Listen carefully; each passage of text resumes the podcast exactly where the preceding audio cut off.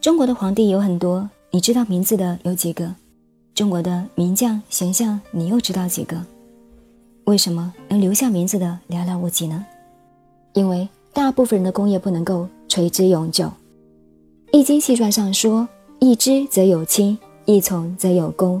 有亲则可久，有功则可大。可久则贤人之德，可大则贤人之业。”为什么我们知道康熙、乾隆、孔子、关公呢？因为这些人有可就可大的功业，所以被万世所崇敬。不然呢？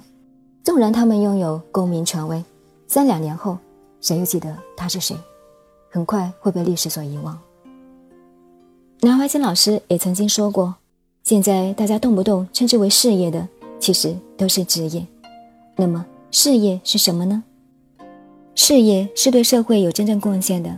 如果说为了社会，实际上是为了饭碗而考虑，没有钱你就不干了，这个叫做职业。《易经》细传上说：“举而错之天下之民，谓之事业。”譬如大禹治水，他为中华民族奠定了农业社会的基础，功在万代，这叫事业，是真正的事业精神。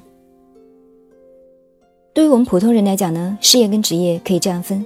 职业是你要靠它去养家糊口，早上硬撑着爬起来必须去上班，下班之后再让你干就会心不甘情不愿了。哎呀，不好意思，我还有个约会耶，还要再问加班费多少。那么事业呢？就算不给你钱，你都会很乐意去干。除了睡觉，就算不睡觉，你都愿意时时刻刻跟他待在一起。不管事情再多，收入再少，你都会坚持不懈为之而努力。所以，事业它是一个很高层次的概念，它可以成就我们的理想，成就我们的人生。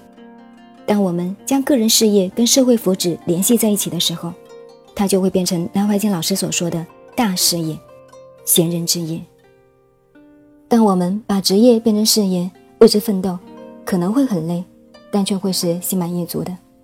不然呢，浑浑噩噩混日子，没有梦想，没有理想，那跟咸鱼又有什么区别？